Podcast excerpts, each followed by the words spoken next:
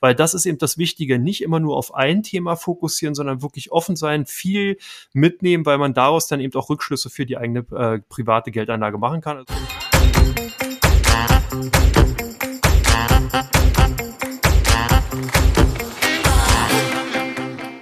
Bin Katharina und ich freue mich auf eine neue Folge Schwungmasse, denn wir haben heute ein ganz tolles und vor allen Dingen, wie ich finde, auch ein sehr wichtiges Thema, denn es geht um Krisen. Und für dieses Thema habe ich mir einen Experten geholt. Ich hätte keinen besseren finden können, meinen Kollegen Andreas. Er ist bei Comdirect Marktexperte und mit ihm werde ich gleich über vergangene Krisen sprechen, wie sie sich verhalten haben und vor allem, was wir auch daraus lernen können. Und ähm, Andreas, er bringt Expertise mit auf der einen Seite zu Marktgeschehnissen, aber er hat auch schon selbst die ein oder andere Krise am Markt miterlebt. Also deshalb erhoffe ich mir, dass ich ihm einiges natürlich aus fachlicher Expertise, aber auch aus seiner persönlichen Sicht entlocken kann. Hallo Andreas, schön, dass du da bist. Hallo Katharina, danke, dass du mich eingeladen hast. Ein tolles Thema. Ja, auf jeden Fall. Ich denke, es wird ein bisschen heiß hergehen.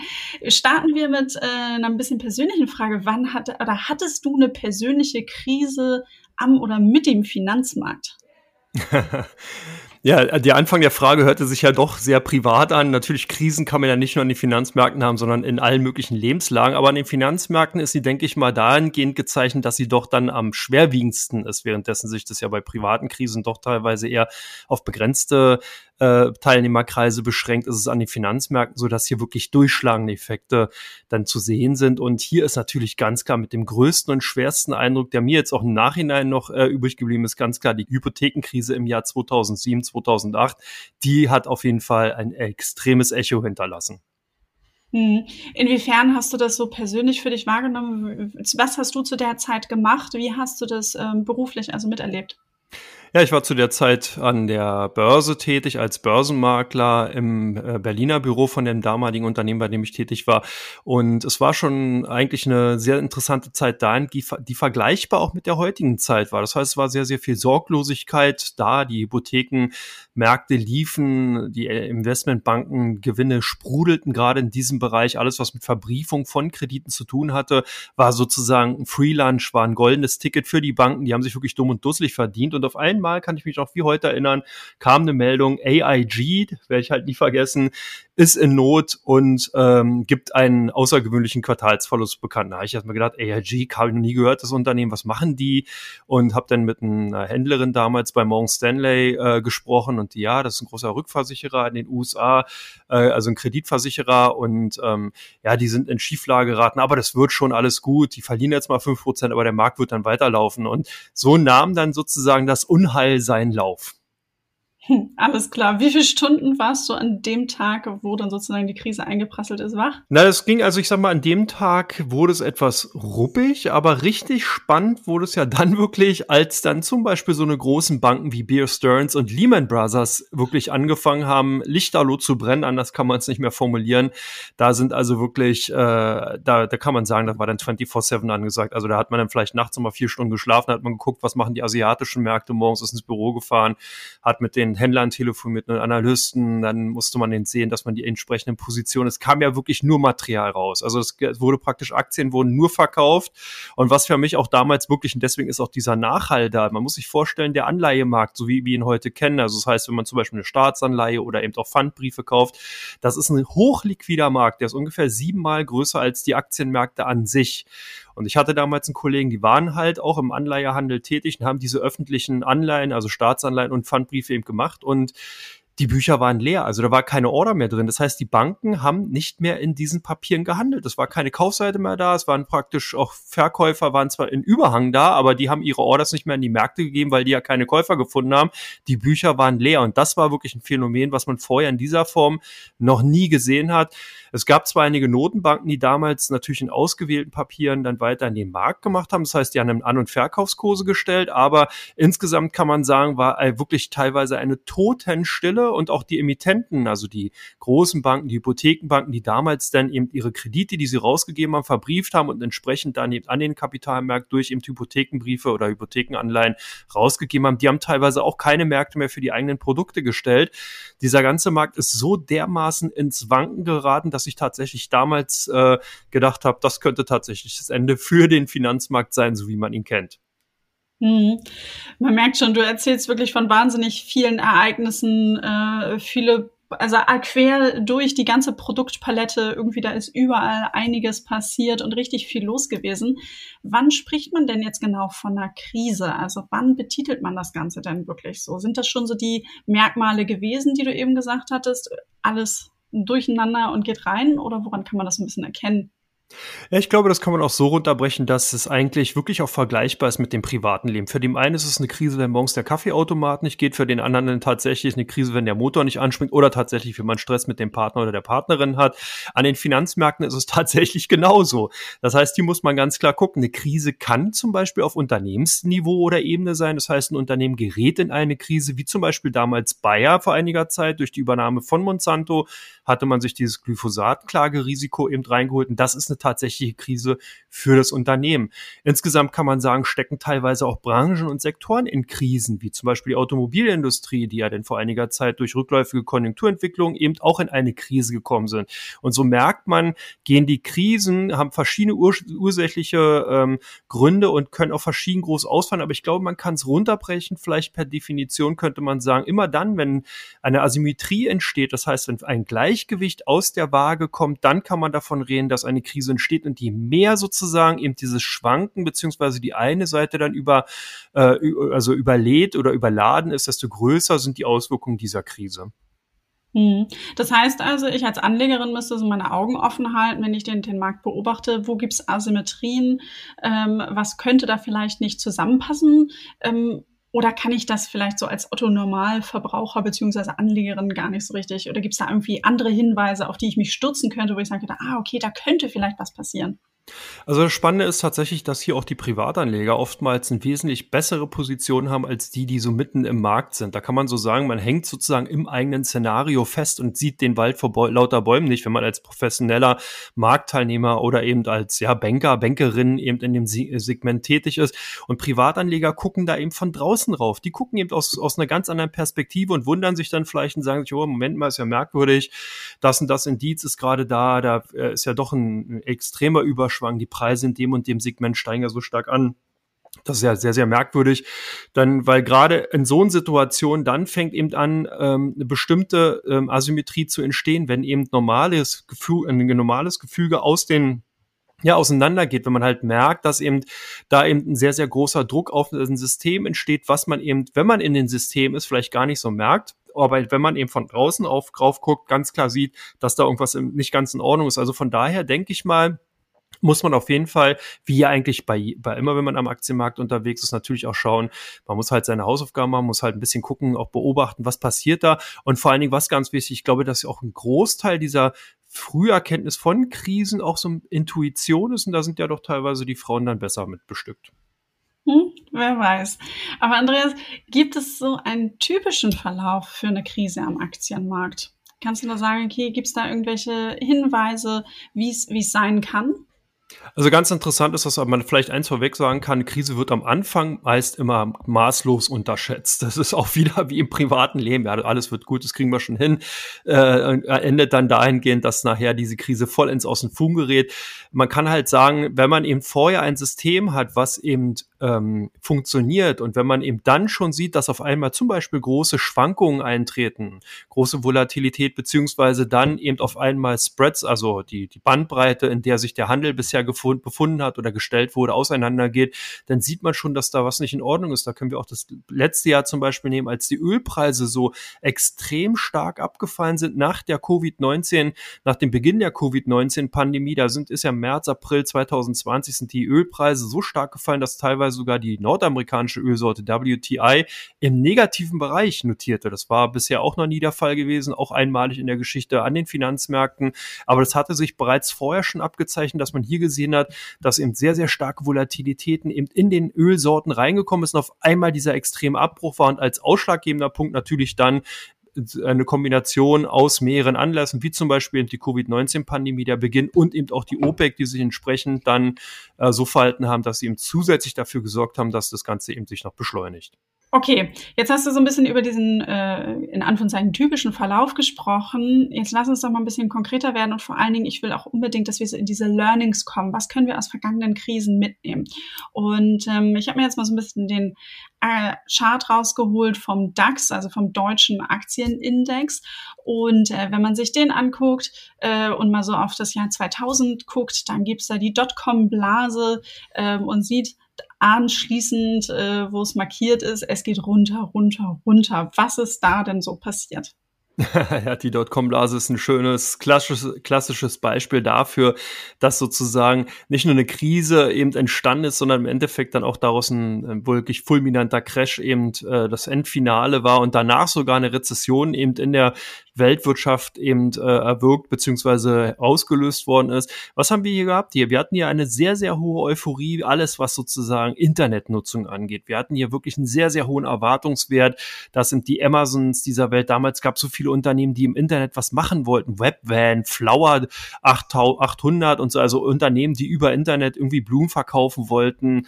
BarnesandNobles.com, auch ein Online-Händler, der Bücher übers Internet verkaufen wollten. Die hatten alle astronomische Bewertungen an den Börsen, weil jeder Investor gedacht hat, alles, was irgendwie mit Internet zu tun hat, wird laufen. Das ist sozusagen das goldene Zeitalter und Telekommunikation, Multimedia, alles muss neu erfunden werden. Und das hatte man zu diesem Zeitpunkt 99, 2000 alles in die Börse mit transportiert.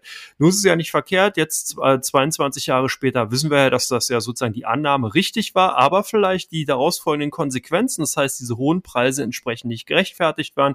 Viele Unternehmen haben es nicht geschafft, andere Unternehmen aber ganz interessant wie eine Amazon haben es geschafft. Und das ist im Endeffekt auch so ein bisschen die Quintessenz daraus. Was oder wie kann man sich verhalten? Zum einen ist es halt so, dass dann eben damals in der Dotcom-Blase ganz, ganz wichtig ist, man darf hier nicht Buy and Hope praktizieren, das heißt kaufen und hoffen, dass alles wieder gut wird, sondern man muss hier ganz stringenten Risikomanagement haben. Das heißt, ich kann natürlich jederzeit in den Märkten aktiv sein. Ich kann auch natürlich meine Position weiter behalten und erstmal gucken, was passiert. Ist die Krise wirklich handelbar oder ist die Krise, gerät die aus, aus dem Ufer oder beziehungsweise äh, aus den Grenzen heraus und kann dahingehend wirklich sich verschlimmern.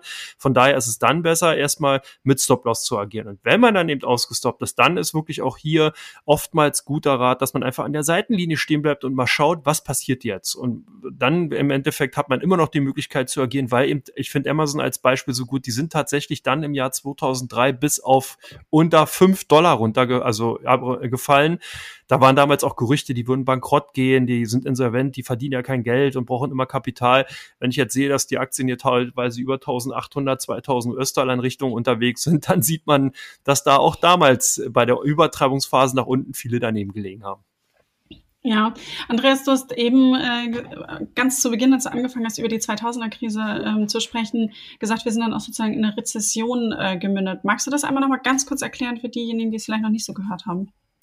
Genau, das, der Punkt war der, dass die hohe Erwartungshaltung bei der Dotcom-Blase dazu führte, dass natürlich die äh, Erwartung bei den Unternehmen als auch natürlich die Erwartung an das Wachstum von einzelnen Volkswirtschaften, also Deutschland, Nordamerika, hier ganz stark angehoben worden sind. Und das ist dann sozusagen nicht eingetroffen, sondern eben dadurch, dass halt viele Unternehmen ihre Expansion damals durch Fremdkapital, also mittels Krediten eben finanziert haben oder eben auch natürlich durch Eigenkapital über die Börsen, hat die Korrektur dazu geführt, dass eben dieses Kapital quasi vernichtet worden ist. Das heißt, die Unternehmen sind teilweise in Insolvenz gegangen, haben damals in Amerika Chapter 11 angemeldet, beziehungsweise sind die Kredite, die gegeben worden sind, eben notleidend geworden, konnten halt auch nicht mehr zurückgeführt werden. Und das führte dazu, dass man eben in der Gesamtwirtschaft tatsächlich diesen massiven Rückgang gesehen hat. Weil man darf halt nicht vergessen, die Rezession an sich ist per Definition immer dann der Fall, wenn eine Volkswirtschaft drei Quartale in Folge einen negativen äh, äh, Konjunkturwachstumsverlauf aufzeigt. Das ist sozusagen dann die reine, die formelle Definition für eine Rezession. Das erfolgte dann, das heißt, die Wirtschaft ist natürlich gesunken und man hatte dann im Endeffekt die Folgen aus dieser Dotcom-Blase eben aufgrund von eben Einkapitalvernichtung beziehungsweise dann eben den notleidenden Krediten entsprechend als Auswirkung gehabt. Mhm.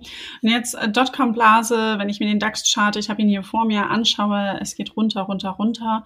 Und dann kommt ein Tag, ähm, ein externes, äh, absolut unvorhersehbares Ereignis, der 11. September 2001. Ähm, Danach sehe ich auf dem Aktien, äh, auf dem DAX-Chart nochmal einen richtig tiefen Einschnitt. Magst du vielleicht nochmal so darauf eingehen, wie solche Ereignisse wie der 11. September und Auswirkungen auf den Finanzmarkt haben und warum sie vielleicht auch so harte Auswirkungen auf den Finanzmarkt haben können? Genau, also der, der 9-11, also der 11. September 2001, stellt natürlich dahingehend auch nochmal ebenfalls ein Ausnahmeereignis dar, was bis in dieser Form bis dato nicht denkbar war und ich glaube auch seitdem zum Glück nicht mehr eingetreten ist. Es ist natürlich ein Ereignis gewesen, Terroranschlag, der schon wirklich Auswirkungen hatte, die sich die man sich gar nicht auch vorstellen kann. Vor allen Dingen kam es eben auch zu einem Zeitpunkt, da gab es schon die ersten Schwächeanfälle in den Märkten, aber die Notenbanken sind damals auch davon ausgegangen, dass man das eben im Griff bekommen kann, dass man eben noch die Möglichkeit hat, durch Zinsaktionen, durch geldmarktpolitische Aktionen, diesen, diese Konjunkturabkühlung langsam abfedern zu können. Aber dieser Einschlag sozusagen, beziehungsweise dieser Anschlag in die, in die äh, Gebäude der World Trade, des World Trade Center, das führte eben dazu, dass natürlich die ganze Welt in einem einem Schockmoment stand und dass Amerika sozusagen offiziell, wenn man so will, von den Terroristen der Krieg erklärt worden ist und entsprechend dann die Folgen natürlich waren, wir hatten sprunghafte Anstiege im Ölpreis, wir hatten dann sozusagen den, ähm, ja, die militärischen Aktionen im Nahen Osten, im Irak, in äh, Afghanistan. Und äh, das sind natürlich alles Auswirkungen gewesen, die nochmal diesen ganzen Trend, der sich vorher zwar schon abgezeichnet hatte, nochmal zusätzlich befeuert und be äh, be beschleunigt haben. Und das ist halt auch wieder so ein, so ein, äh, wie soll man sagen, kein Merkmal, aber oftmals ist es dann tatsächlich so die, die Summe aller Einzelteile, die dazu führen, dass aus einer kleinen Krise wirklich dann tatsächlich eine ausgewachsene Krise entstehen kann. In diesem Fall haben wir tatsächlich zwei Ereignisse gehabt, die eigentlich mit direkt miteinander nichts zu tun haben, die aber in der Kombination doch dazu dazu geführt haben, dass wir hier dann exorbitant starke Kursrückgänge gesehen haben. So ähnlich wie im letzten Jahr halt auch bei der Covid-19-Pandemie, als dann zusätzlich sozusagen die Ölpreise halt auch extrem stark in den Keller gegangen sind. Mhm, okay, ich gehe so ein bisschen weiter vor auf meinem DAX-Chart, weil wenn ich dann so gucke bis 2003, da ist dann so das, der absolute Tiefpunkt, dann geht's wieder langsam hoch. Ich bin dann in 2007, da äh, steht der DAX auch höher als zur Dotcom-Blase, äh, natürlich auch höher als nach dem Terroranschlag am 11. September. Und dann kam die Finanzkrise. Du hast es zu Beginn schon gesagt, das ist auch so für dich ähm, ein großes Ereignis gewesen, auch wirklich eben, äh, da ist ganz schön viel passiert. Ähm, ich kenne das Ganze nur vielleicht nur aus Filmen so teilweise, die ich mal gesehen habe, die sich mit dem Thema etwas beschäftigt haben. Du hast, bist vorhin schon mal kurz eingestiegen, aber kannst du noch mal ganz kurz die Merkmale und auch Auswirkungen, die ja massiv waren weltweit, noch mal zusammenfassen?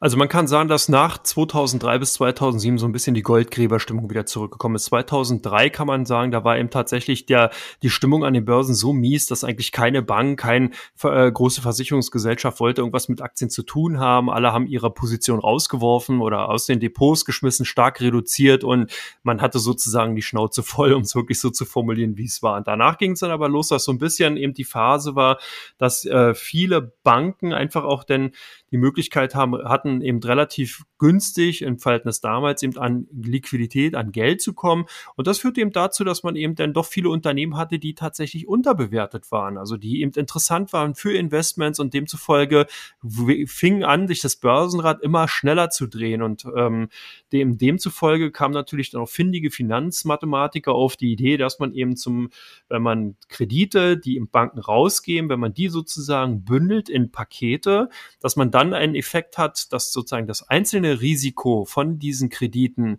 in dieser großen Summe geringer wird. Das heißt, dass das Ausfallrisiko, dass eben wirklich alle dieser Kreditnehmer in diesem Augenblick tatsächlich nicht mehr den Kredit zurückführen können, sehr gering ist, so dass man daraus sogenannte Mortgage-Backed Securities machen kann, also ähm, eben Kredit verbrieft oder pa ähm, ja, Pakete sozusagen zusammenschnürt, wo eben ganz, ganz viele kleine Einzelschulden oder Einzelverbindlichkeiten drin sind und man verkauft die als großes Paket eben an Investoren, packt da eben noch ein entsprechendes Rendite-Label rauf. Das heißt, man verzinst die dann sehr hoch und das Geschäft lief wirklich wie geschnitten Brot. Es wurden immer mehr Leute eingestellt. Das führte natürlich dazu, dass die Liquidität, die die Banken dann eben durch diese Pakete bekamen, weil man muss sich halt vorstellen, eine Bank gibt ja einen Kredit raus und kann das ja auch nur in reflektiert machen. Also das heißt, eine Bank, das ist vielleicht auch immer eine, eine, eine Vorstellung, die nicht ganz richtig ist, kann nicht unbegrenzt Kredite rausgeben, sondern man hat eben Einlagen, die kann man dann im Endeffekt mit einem Hebel dann als Kredit wieder auf der anderen Seite rausgeben, aber dann ist auch Schicht im Schacht. Wenn man jetzt aber diese Kredite, die man sozusagen rausgegeben hat,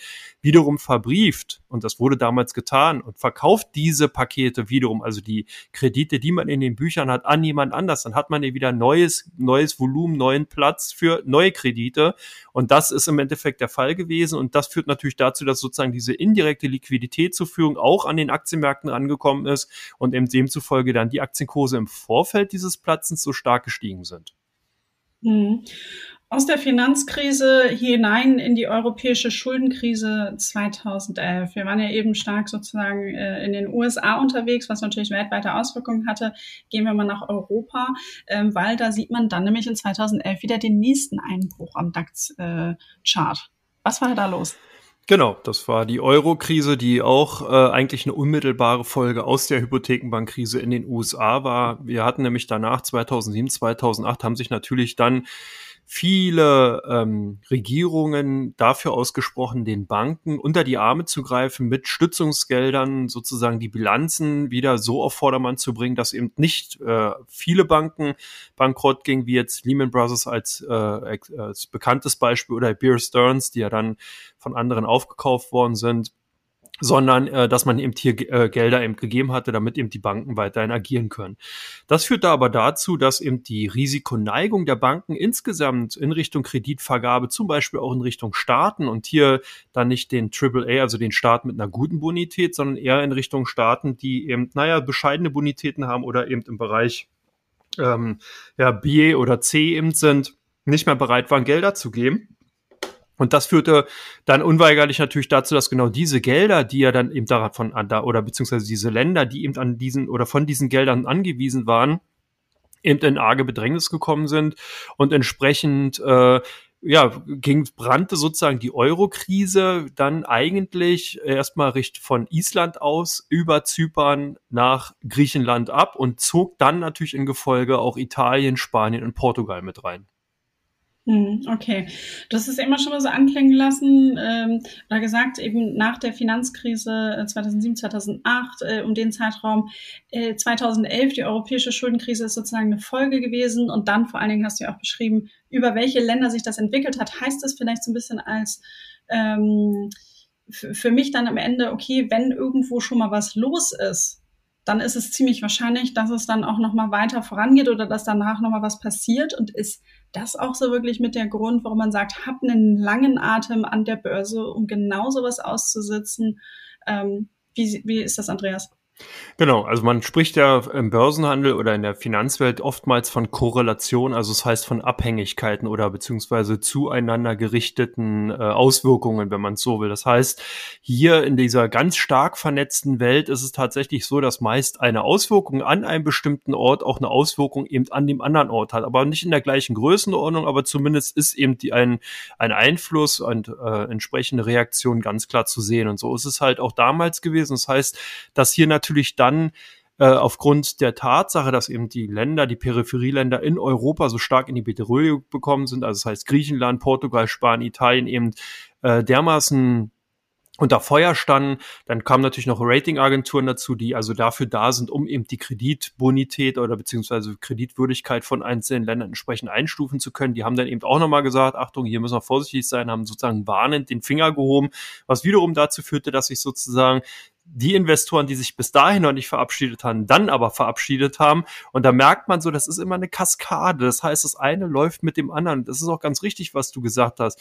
Man muss halt immer sehen, wo befinde ich mich dann mit meinem Investment. Wenn ich in dieser Zeit zum Beispiel natürlich voll in Griechenland Anleihen oder Portugal, Italien investiert gewesen wäre, dann wäre ich sozusagen mitten im Epizentrum dieses Beams gewesen. Wäre ich aber damals zu dem Zeitpunkt vielleicht Aktionärin oder Aktionär von Amazon, Apple oder von anderen Technologie Unternehmen gewesen, dann hätte mich das ja nur peripher getroffen. Natürlich haben die Aktienkurse insgesamt äh, entsprechende Reaktionen gezeigt, weil eben alles so stark miteinander vernetzt ist. Aber die Geschichte zeigt eben auch, dass die Auswirkungen bei, ein, bei einzelnen Aktien, die nicht direkt äh, damit verbunden waren, natürlich wesentlich schneller wieder äh, sich erholt haben und Unternehmen, die sehr stark damit eingebunden waren, wie zum Beispiel Bankaktien, generell, ich meine jetzt nicht die Deutsche Bank, sondern generell europäische Banken, die haben teilweise wirklich zehn Jahre gebraucht, um überhaupt erstmal wieder auf ein Niveau zu kommen, wo man sagen kann, ja, es ist keine Krise mehr.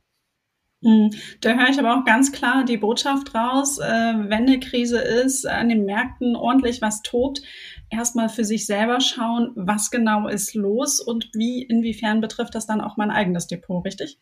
100 Prozent. Und das ist halt auch das Schöne eben an Aktienanlage oder an dem Agieren an den Börsen. Selbst wenn ich vorher sage, ich kaufe mir zum Beispiel eine Position in einer Aktie, bei der ich überhaupt nicht auf die Idee gekommen wäre, dass die vielleicht von einer möglichen Krise, die wir jetzt noch nicht sehen, betroffen sein könnte, dann sollte ich mich kurz noch mal hinsetzen überlegen, okay, was macht das Unternehmen? Womit beschäftigt sich? Wird es davon getroffen werden? Ja, nein. Und wenn ich mir diesen, äh, diese Überprüfung dann vorgenommen habe, dann sichere ich im Endeffekt entweder meine Position ab ich, oder ich verkaufe sie. Oder was man teilweise dann auch tun kann, ist, dass man dann erst auch in eine Branche reingeht. Das heißt, dieses in Anführungsstrichen antizyklische Handeln ist dann teilweise genau in solchen Situationen auch nicht verkehrt, weil der alte, der gute alte Börsenmeister André Costolani hat ja bereits gesagt, immer dann kaufen, wenn Blut durch die Straßen fließt, beziehungsweise wenn die Kanonen donnern. Alles klar. Jetzt, ähm, wenn ich auf den Chart dann halt gucke, wir haben eben ein paar Krisen schon besprochen und ich dann so die Zyklen sehe, dann sind es immer so sieben, acht, zehn Jahre, bis es dann wieder an einem höheren Punkt ist. Und dann gucke ich 2020 äh, den DAX an und sehe einen ganz tiefen Einschnitt, der aber auch genauso schnell wie er runtergeht fast, äh, ebenso schnell auch wieder hochgeht. Ähm, was war hier anders und warum ging es so schnell wieder bergauf? Ja, das ist äh, auch ein schönes Phänomen gewesen, was auch zum Glück zeitlich ja, nicht so weit weg ist, dass vielleicht auch jeder so ein bisschen selber nochmal nachvollziehen kann, was ist da passiert. Also wir hatten ja damals, als es losging am Jahresanfang 2020, haben äh, schon zum ersten Mal in den Nachrichten gehört, da gibt es irgendein so Virus in China, die Menschen fallen auf den Straßen um irgendwas ist da äh, in der Mache, aber viele haben eben so gedacht, okay, das wird lokal bleiben, das wird eine Epidemie sein, das heißt, es wird sich in China nur eben äh, äh, in, entsprechend entwickeln und wird aber nicht auf die anderen Länder übergreifen. Und dann ging es in den Februar, in den März hinein, wo dann eben sich gezeigt hat, dass eben doch dieser Virus sich international ausgebreitet hat und eben von der Epidemie zu einer wirklich waschechten Pandemie geworden ist mit den entsprechenden Auswirkungen, die wir ja nur alle kennen die Börse hatte damals äh, natürlich sofort reagiert, als man eben gemerkt hat, dass jetzt hier sozusagen Lockdown-Aktivitäten und dass es eben wirklich ernst wird und ist zu dem Zeitpunkt aber noch davon ausgegangen, dass eben hier wirklich ein massivere Einwirkung, eine wesentlich härtere Reaktion in der Realwirtschaft zu sehen sein wird. Und das hat sich eigentlich in 2020 auch noch sehr, sehr lang getragen, dass also viele nicht wussten, sehen wir jetzt hier tatsächlich äh, längere Auswirkungen. Es wurde auch immer wieder gesprochen, es werden riesige Insolvenzwellen kommen, es werden viele Unternehmen wirklich buchstäblich gegen die Wand fahren und es wird ganz, ganz schlimme Auswirkungen haben. Hier muss man eben sagen, da hat natürlich die Politik auch wirklich diesmal relativ schnell agiert und hat eben durch Stimulusprogramme, durch äh, Stützungsmaßnahmen, durch eben entsprechendes schnelles Agieren in vielen Bereichen, auch wenn man natürlich jetzt hier Kritik üben kann, kann man aber trotzdem sagen, ich meine, wir sind wirklich alle noch relativ gut bei weggekommen. Klar, hat einige oder viele Menschen getroffen, aber es hat halt nicht in der Gänze durchgeschlagen, wie eben tatsächlich damals angenommen wurde. Und das führte dazu, dass eben viele dann äh, eben ihre Annahmen, dass eben hier eine ganz, ganz schlimme Krise äh, kommen muss, eben verworfen haben und sozusagen den Aktienmärkten buchstäblich hinterhergerannt sind. Das heißt, die Kurse sind dann gestiegen, weil eben die Politik reagiert hatte, weil die Staaten viele Gelder geben haben, weil aber auch die Notenbanken zusätzlich reagiert haben und gesagt haben, ja, wir werden hier weiterhin eben äh, versuchen, das Schlimmste zu verhindern und entsprechend konnten sich die Aktienkurse dann stark wieder erholen und haben eben nicht nochmal korrigiert. Und die, alle die, die sozusagen auf eine Korrektur gehofft haben, also auf, oder beziehungsweise eben gedacht haben, dass hier ein größerer Crash bevorsteht, die mussten dann sozusagen kaufen, als eigentlich im Endeffekt dann schon bereits die neuen Höchstkursen ausgebildet wurden. Mhm. Gibt es denn so Unterschiede zwischen äh, Krisen früher? Also wir haben dann zum Beispiel über die Dotcom-Blase 2000 gesprochen und, und wenn dann heute doch eher was an den Märkten passiert? Ja, das ist eine super Frage. Die gibt's tatsächlich. Ich kann mich damals dran erinnern, das ist jetzt schon, oh Gott, jetzt äh, werden sich viele vorstellen, jetzt sitzt hier ein alter Mann mit ganz langem weißen Bart. 1998 gab's ein Hedgefonds. Zeig ein Bild von dir, Andreas. Da äh, sieht man, dass du noch jung und frisch bist. Aber trotzdem graue Haare, aber egal. 1998 gab es ein Hedgefonds, der hieß Long-Term Credit Management, LTCM. Der eine oder andere kann sich vielleicht dran oder die eine oder andere kann sich vielleicht dran erinnern. Äh, der wurde gemanagt von zwei Nobelpreisträgern und hatte sich im Bereich der Arbitrage von eben Staatsanleihen und Emerging Market Anleihen, also das ist, ich erkläre das nochmal kurz eben, äh, äh, getummelt. Und dieser Fonds ist Tatsache, äh, tatsächlich damals durch die Asienkrise, die es ja damals auch gab, 97 in Schieflage geraten. Und das war auch eine waschechte Krise. Aber jetzt erzähle ich mal die Summe oder sag mal, wie man dem Fonds geholfen hat. Die Banken haben sich zusammengetan und auch die US Fed, also die amerikanische Notenbank, um haben 1,8 Milliarden US-Dollar bereitgestellt, um diesen Hedgefonds zu helfen. Und damit konnte man einen, äh, einen Meltdown beziehungsweise also einen Crash im Finanzsystem verhindern wenn wir jetzt sozusagen gute 23 spä Jahre später in die Märkte reinbeamen, dann sind wir momentan bei Summen, die sind mittlerweile im Billionenbereich. Also das heißt gut und gern das Tausendfache. Wenn man sich also zurückerinnert, dass äh, die Konjunkturpakete, die hier von der EU beziehungsweise eben auch von Amerika zur Bekämpfung der Covid-19 ähm, äh, Folgen sozusagen bereitgestellt worden sind, dann sprechen wir mittlerweile in den USA von Summen von 4,2 Billionen, also US-Dollar beziehungsweise 4.200 Milliarden und auch die die EU hat hier nicht äh, gekleckert, sondern wirklich geklotzt und ähm, ist ja mittlerweile auch mit über einer Billion Euro dabei, hier sozusagen den europäischen Wirtschaftsraum oder ähm, generell der, der EU zu helfen. Also man merkt schon, das sind schon die Unterschiede, die hier ganz klar zu sehen sind. Das heißt, vor gut 20 Jahren, da war es ein Bruchteil der Summe, die man jetzt eben tatsächlich in den Märkten dann eben bereitstellt. Mhm. Jetzt haben wir die unterschiedlichsten äh, Krisen beleuchtet. Es gibt garantiert noch viele, viele mehr, auf die man irgendwie Blicke werfen kann. Aber ich habe jetzt einfach mal so ein bisschen ein paar rausgesucht. Äh, wenn man das jetzt so alles hört, dann denkt man so, oh Gott, wie viel muss ich denn jetzt die Märkte beobachten? Wie stark muss ich mich denn informieren? Und kommt direkt wieder zu den Vorurteilen, die ja häufig auch als Ausreden gelten, warum ich mich dann nicht mit der Börse beschäftige. Jetzt wollen wir Finanzhelden natürlich motivieren und nicht sagen, man muss jetzt Stunden pro Woche verbringen, um die Märkte zu beobachten und um wirklich alle möglichen Infos zu inhalieren. Und äh, wenn ich jetzt mal so auf die finanziellen Community blicke, dann sehe ich, dass die ähm, Mehrheit, zumindest was ich so in Nachrichten lese, langfristig in Sparpläne investiert ist. Also ganz häufig äh, eben natürlich die klassischen Fonds- und ETF-Sparpläne. Andreas, wenn jetzt eine Krise kommen würde, was würdest du den Finanzhelden nochmal so als Tipp fürs Verhalten in der Krise dann mitgeben? Zum also, Thema Sparpläne. ja, genau. Die Krisen, äh, Krise ist ja doch in vielen Bereichen zu besprechbar, ja. Ähm, generell kann man halt sagen, äh, es sollte sowieso Spaß machen, sich mit dem Thema auseinanderzusetzen. Das heißt auch mal wieder, das sozusagen eigentlich mein Standardsatz, den ich sage. Der zweite Punkt ist der, wenn man eben mit Sparplänen unterwegs ist, dann sollte man auch mindestens eine Sichtweise, sage ich mal, vielleicht so von fünf bis zehn Jahren haben.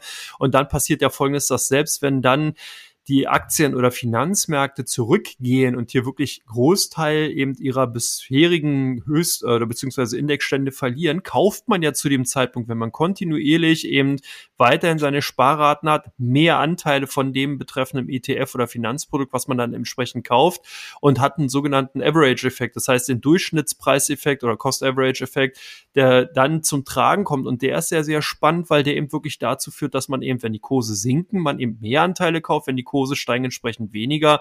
Und wenn man das eben über einen Groß- oder einen langen Zeitraum betrachtet, dann kann es eben wirklich sehr, sehr große Hebelwirkungen eben auch äh, nachher zur, ähm, äh, zu, als Effekt eben zeigen, der sehr, sehr interessant ist. Und vor allen Dingen ist es halt auch die Tatsache, dass Aktieninvestments insgesamt eigentlich verflucht sind mitzusteigen. Nicht in der Schnelligkeit, wie wir eben das gesehen haben. Das muss man sagen. Die Dynamik, beziehungsweise dann natürlich das Momentum, was teilweise drin ist, das ist natürlich nicht dazu verflucht, immer wieder zu steigen. Aber das ist ja auch ganz klar herzuleiten. Die Volkswirtschaften, die großen äh, Länder wie Amerika, China oder eben auch Europa als Wirtschaftsraum, die haben eben Bestrebungen natürlich, ihre Wirtschaft weiter voranzubringen. Und das führt natürlich dazu, dass eben Wirtschaftsräume entsprechend wachsen. Ergo natürlich die Unternehmen, die in diesen Wirtschaftsräumen sind, dann eben auch mehr Geld verdienen. Und von daher kann man eben wirklich sagen, äh, ist eben eine Aktienanlage dahingehend zu sehen, dass die sozusagen quasi per äh, ja, Gesetzmäßigkeit in den Finanzmärkten doch oftmals eben sehr lange ansteigen können. Aber man hat natürlich auch die Risiken, die muss man eben sehen.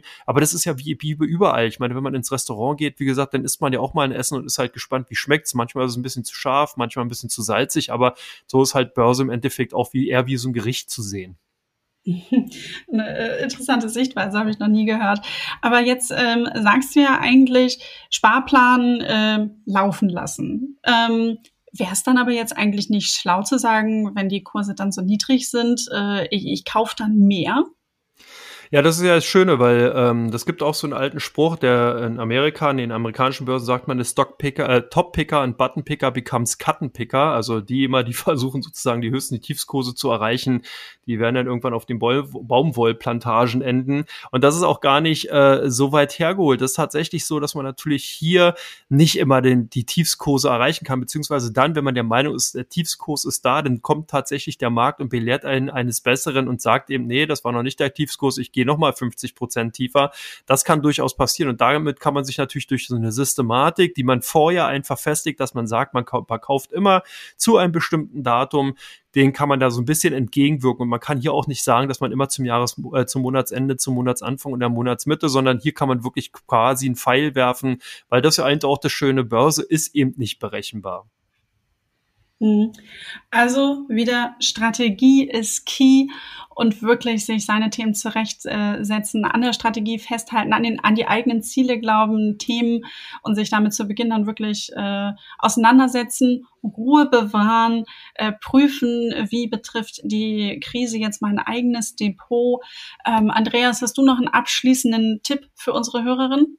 Ja, auf jeden Fall weiterhin bei eurem Podcast am Ball bleiben, weil ich denke, das ist auf jeden Fall eine sehr gute Möglichkeit, unterhaltsam, so wie ihr die letzten Sendungen gemacht habt, über viele Themen, die wirklich wichtig sind, nicht nur über die Finanzmärkte, über Aktien, sondern eben auch über ganz, ganz viele andere Themen, wie zum Beispiel, ja, Immobilien habt ihr gehabt, auch generell die private Planung, Finanzplanung und so weiter. Einfach hören, weil das ist eben das Wichtige. Nicht immer nur auf ein Thema fokussieren, sondern wirklich offen sein, viel mitnehmen, weil man daraus dann eben auch Rückschlüsse für die eigene äh, private Geldanlage machen kann. Also von daher denke ich mal, ist das vielleicht der wichtigste Tipp, den ich mitgeben wollen würde. Wunderbar. Vielen Dank, Andreas, für die kleine Werbepause für unseren Podcast. Und wenn du, liebe Hörerin, Lust hast, äh, mehr von Andreas zu hören und vor allen Dingen auch mal tiefere Insights zu den Märkten oder was er mal zu einzelnen Aktien sagt, dann schalte auch mal rein in den YouTube-Kanal von Comdirect. Dort gibt's jeden Montag um 17 Uhr, mittwochs um 14 Uhr Live-Sendung. Da kannst du auch deine Frage ganz direkt an ihn stellen und äh, Andreas wird sie dann für dich beantworten. Und ich bedanke mich nun bei bei dir, Andreas, für die tolle Folge, für deine Erklärung und wünsche noch einen schönen Tag. Tschüss. Liebe, Kat liebe Katharina, das wünsche ich dir auch. Tschüss.